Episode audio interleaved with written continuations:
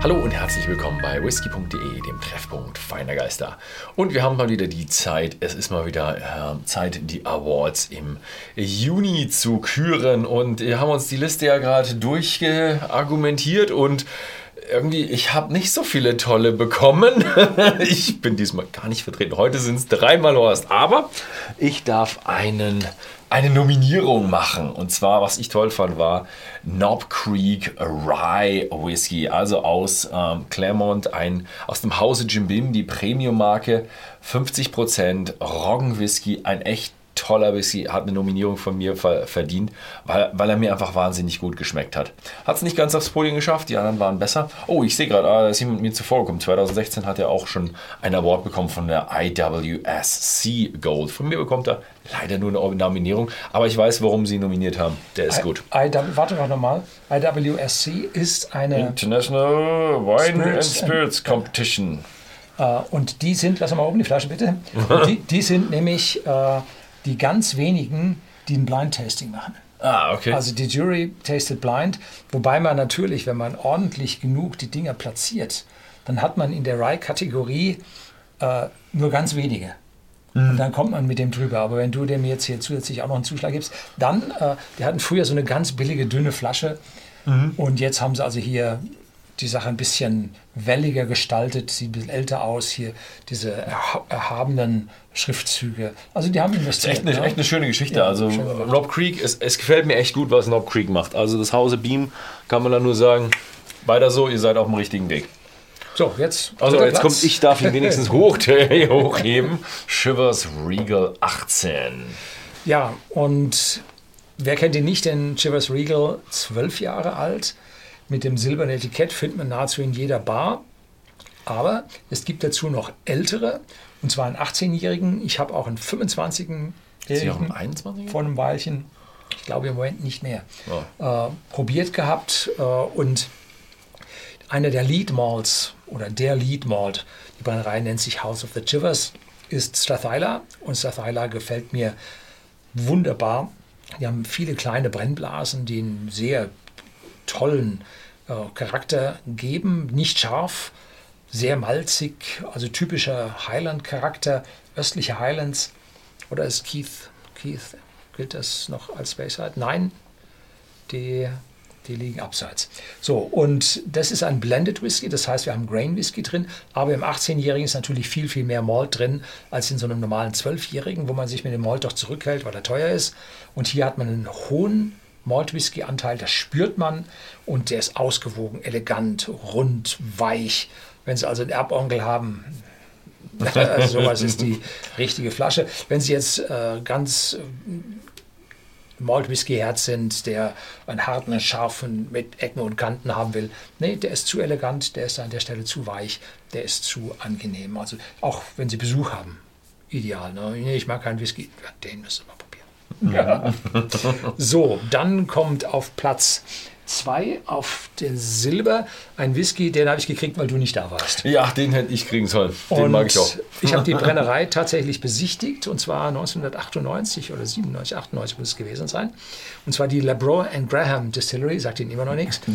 Das Ding heißt Woodford Reserve. Ja. Double Oaked in einer sehr bulgy Bottle, wie man so sagt, also sehr gedrungen, dick, macht den Whisky damit auch sehr dunkel. Hat allerdings, auch wenn sie so klein ausschaut, 0,7 Liter Inhalt, 43,2 Volumenprozente, wie der normale äh, Woodford Reserve auch. Und ist aber jetzt hier in zwei Fässern nacheinander gereift.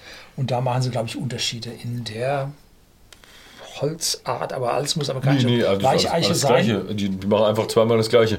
Das habe ich so nicht gelesen, Echt? als ob sie da, sie haben doch Experimente gemacht, wie lange sie das Ding natürlich äh, trocknen und wie lange so, sie ja. das Ding so und so. Also an der Stelle, glaube ich, könnte auch noch was sein. Aber was, was, äh, was Woodford auch noch macht, sie, sie nehmen nur Fässer an, bei die vorher das Holz irgendwo neun Monate lang äh, äh nachdem es geschnitten wurde, neun Monate lang gelegt wurde, damit die Tannine rauskommen. Also. Das ist so, ja, gibt es bei mehreren Breien, bei den, Amerik bei den Amerikanern mehrere Brennereien, die das machen. Macht es fast aber natürlich ein gutes Stückchen teurer.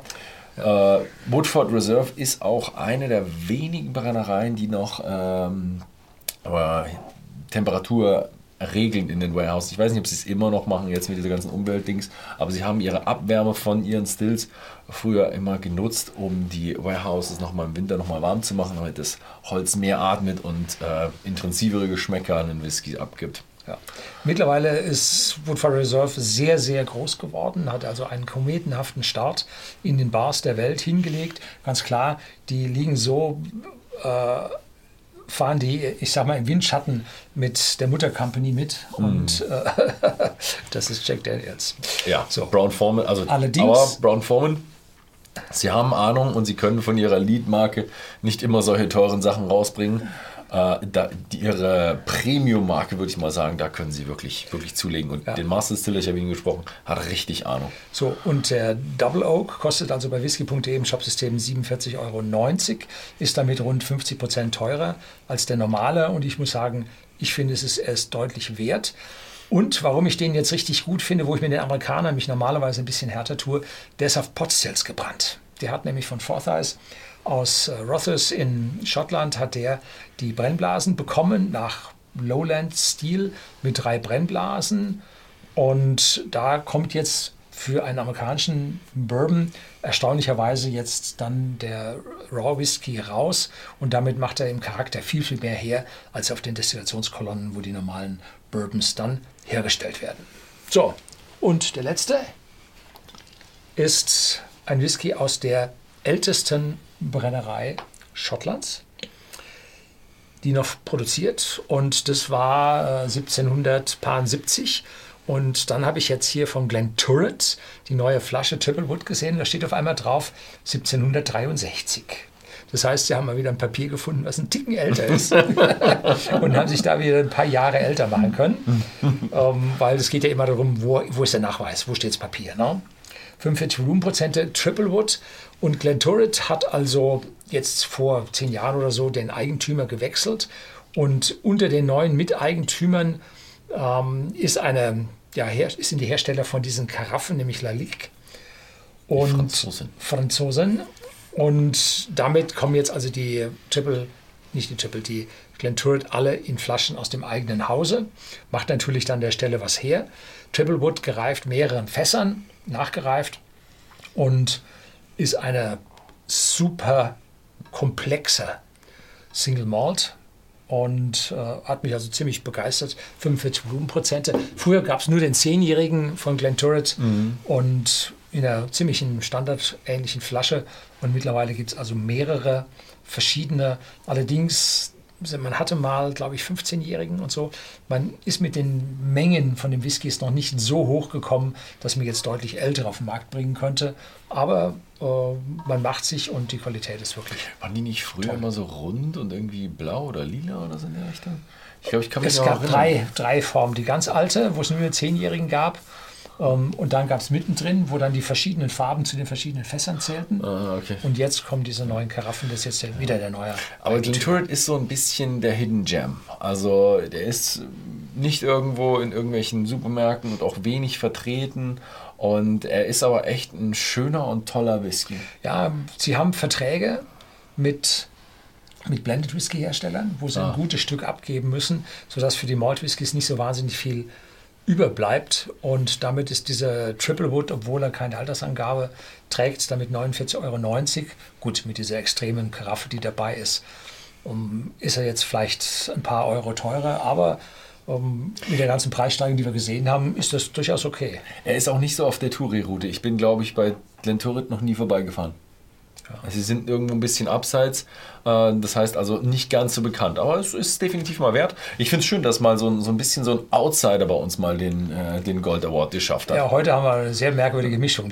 heute sind es wirklich ne? alles ein bisschen Outsider. aber es ist Sommer, es ist ein bisschen das Sommerloch. Leute gehen lieber ans Wasser, als dass sie sich Videos über Whisky anschauen. Ähm, deswegen haben wir auch ein bisschen mal die Outsider probiert. Finde ich aber klasse. Also der Glen Turret Triplewood ist der beste Whisky des Monats Juni bei uns und hat den Whisky.de Gold Award gewonnen. Ähm, alle Whisky-Snips natürlich bei whisky.de im Shop zu kaufen. Schaut einfach mal vorbei. Ansonsten vielen Dank fürs Zusehen und bis zum nächsten Mal.